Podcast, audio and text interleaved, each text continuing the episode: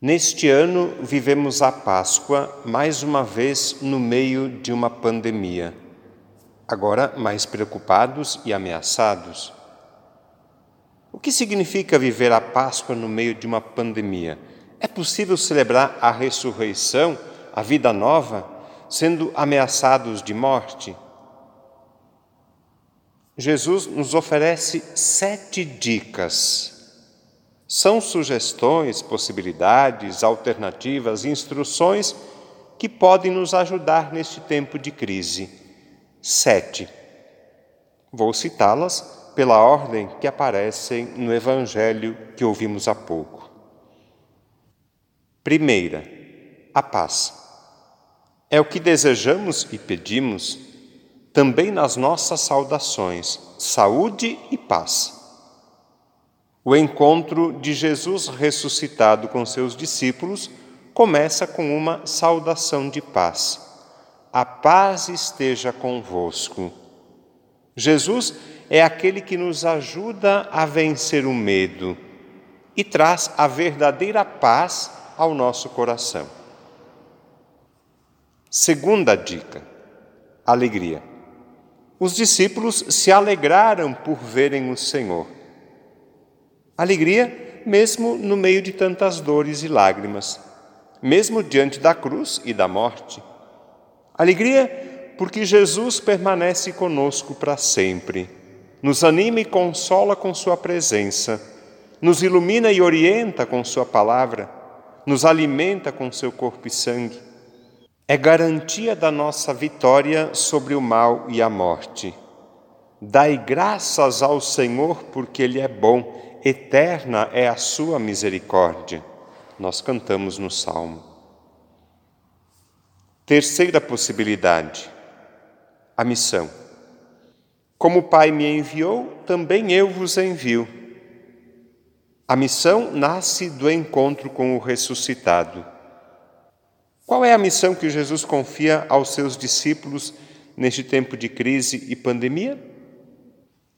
Nossa missão hoje é é cultivar a esperança, caminhar, acolher, ir ao encontro, estender a mão, sofrer junto com quem sofre, consolar, ajudar, cuidar a vida ameaçada, defender a dignidade humana, recomeçar, reconstruir, viver. Essa é a missão, a tarefa, o compromisso, o desafio de cada dia, de todos os dias.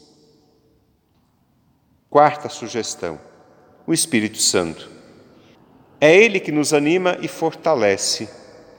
Não nos imuniza contra problemas e dificuldades, não nos isenta de angústias e preocupações. O Espírito Santo nos ilumina e santifica. É o Espírito Santo que acompanha e orienta a missão da Igreja. Recebei o Espírito Santo. Quinta alternativa: o perdão. A quem perdoardes os pecados, eles lhe serão perdoados. Perdão pedido e oferecido, perdão dado e recebido. Hoje nós pedimos: Perdoai, Senhor, tanta mentira e confusão. Perdoai, Senhor, tanta irresponsabilidade, insensibilidade e indiferença. Misericórdia, Senhor. Sexta indicação: a fé. Meu Senhor e meu Deus. Essa foi a profissão de fé de Tomé. Como a dele, de Tomé, a nossa fé também é sacudida, questionada, ameaçada.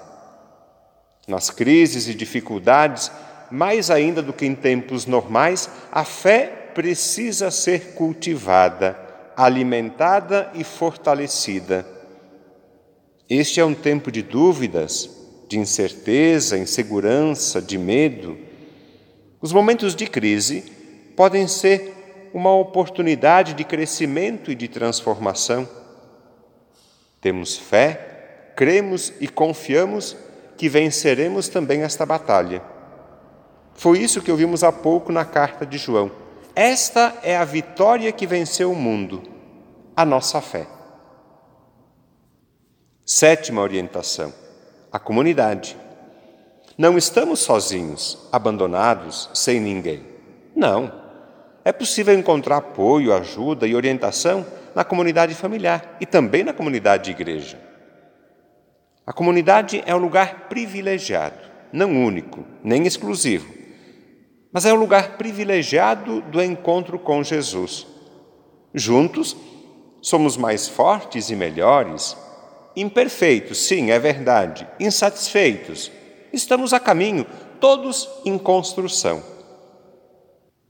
Eu termino a reflexão deste domingo lembrando as sete dicas de Jesus para estes tempos difíceis: paz, alegria, missão, Espírito Santo, perdão, fé e comunidade. É muita coisa? Talvez sim, a gente não consiga lembrar tudo. Eu tenho uma sugestão. Escolha duas apenas, então. Uma para você, escolha aquilo que você mais precisa, e outra para oferecer a quem você encontra todos os dias na sua casa, no seu trabalho. Paz, alegria, missão, Espírito Santo, perdão, fé, comunidade.